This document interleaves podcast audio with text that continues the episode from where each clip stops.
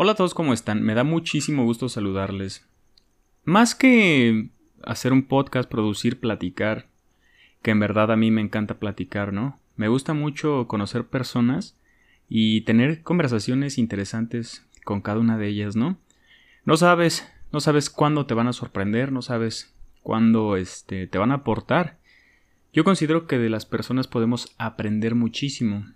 El otro, la otra edad, ese infinito acontecer de esa interacción que por más que conozcamos, por más que estemos con ella, jamás vamos a dejar de descubrir cosas nuevas y encantadoras en las personas, ¿no? Y de alguna manera, de cierta manera, somos validados por el otro, ¿no? Nosotros no seríamos sin que el otro nos reconociera es muy, muy difícil, ¿no? Este tema de la identidad creo que es súper complejo, muy profundo. Por ejemplo, para que tú seas un experto en algo, alguien más tiene que validarlo, ¿no? Si no, sería dudosa tu, tu participación o tu habilidad, ¿no?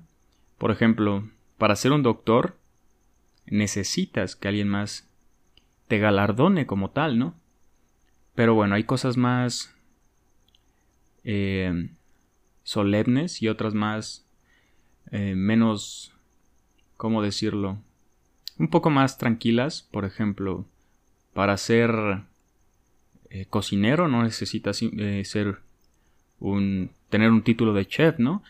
Con que sepas hacer dos, tres, cuatro platillos, no sé, un número X de cosas, pues ya se puede decir que eres un que eres una persona que cocina, ¿no? Pero es bien, es bien difícil, ¿no? Entonces, yo creo que en el otro, que en el diálogo se esconden cosas muy bonitas, ¿sabes? Pero bueno, otra cosa. Yo antes que nada me gusta escribir, ¿sabes? Contrapolo mis puntos de vista con el de otras personas. Por ejemplo, con otros escritores, ¿no? Me gusta describir el mundo a mi manera, ¿sabes? No tiene que ser la mejor ni que sea la, la verdad absoluta, ¿no? ¿Sabes?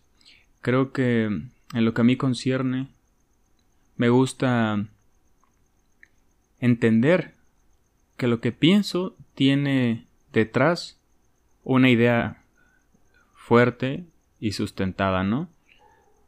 Creo que la poesía es un ejercicio intelectual, ¿sabes? Porque dentro de la poesía hay muchas tesis enmascaradas de metáforas, ¿sabes? Muchas ideas, muchos pensamientos. Justo andaba analizando lo interesante que es Shakespeare a mí, me vuela la cabeza y me encanta, porque tiene una agilidad verbal y una inteligencia de otro planeta, ¿sabes?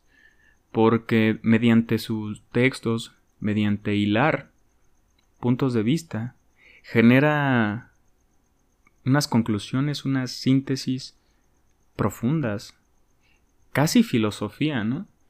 Porque inclusive la, la poesía es en cierta medida una filosofía y viceversa, ¿no? También la literatura es filosofía, ¿no? Y bueno, también la filosofía, algo que me encanta de ella es que está escrita en prosa, ¿no? En una, en un tipo de poesía sin rima, ¿no?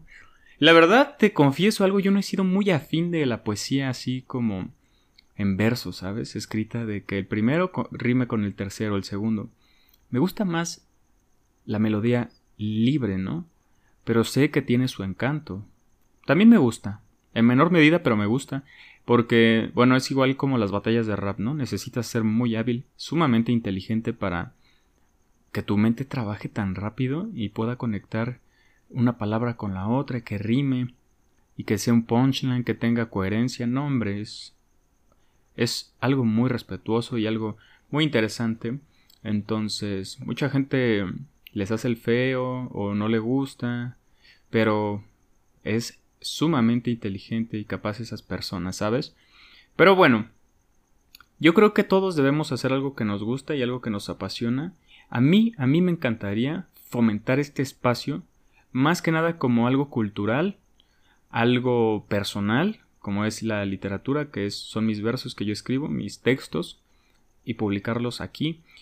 Pero en serio profundamente me da una tristeza de onda congoja que el mexicano no lea. Y me da mucho gusto porque mi audiencia en su, en su mayoría está siendo de Estados Unidos. Les mando un gran abrazo desde Ohio, en Washington inclusive, en muchos, muchos lugares aledaños. Es increíble cómo se está mexicanizando Estados Unidos, ¿no? Luchando unos de acá por parecerse a los de allá y, los de allá por parecerse a nosotros, ¿no? Cada vez la cultura mexicana está teniendo más y más relevancia ya. Recordemos que ese territorio, algún momento, casi la mitad era nuestro en algunos ayeres, entonces es muy encantador, ¿sabes? Lástima que un muro nos divida, pero bueno, me da mucho gusto cómo, cómo nuestra cultura se permea como la cultura gastronómica, nuestras playas, nuestras ideas, nuestras costumbres.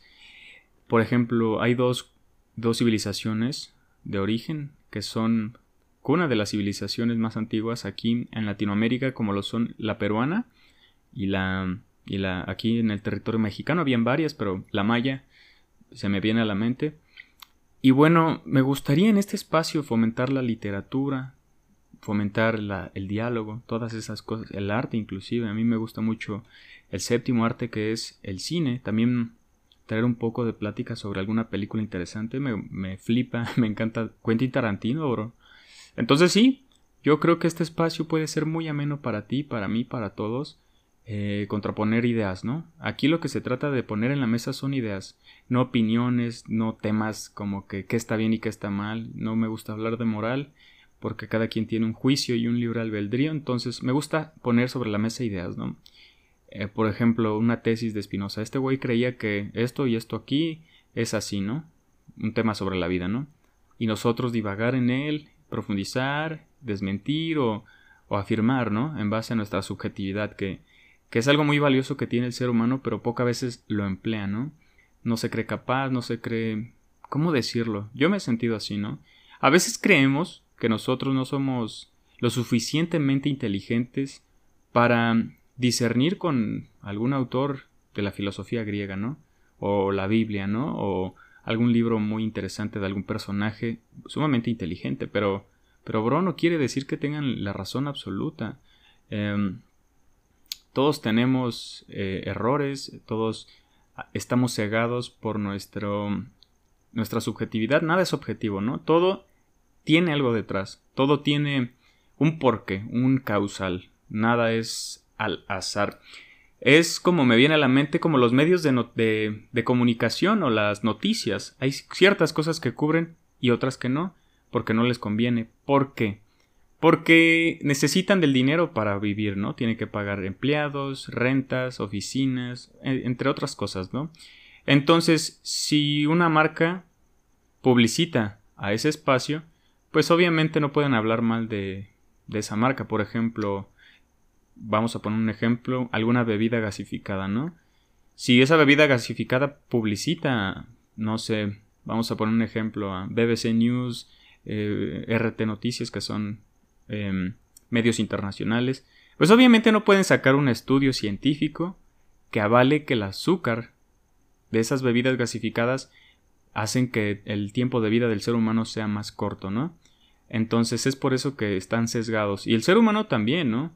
a conveniencia hablamos de unas cosas, de otras no. Entonces, es por eso que estos espacios de diálogo y el arte, la literatura, la poesía, nos dan un, un detrás, como nos dan carnita, nos dan sustancia, nos dan fundamento para argumentar, ¿no? Y es lo que buscamos en una sociedad, fomentar la lectura, la literatura. Entonces, sí, yo soy muy afín de, de los clásicos, creo que los clásicos encierran y engloban eh, gran conocimiento y, un profundo sentimiento que quieren transmitir ellos para hacer catarsis. Catarsis es, o reliciencia es, en psicología, superar un trauma, ¿no? Entonces, la mayoría de buenos libros son desgracias.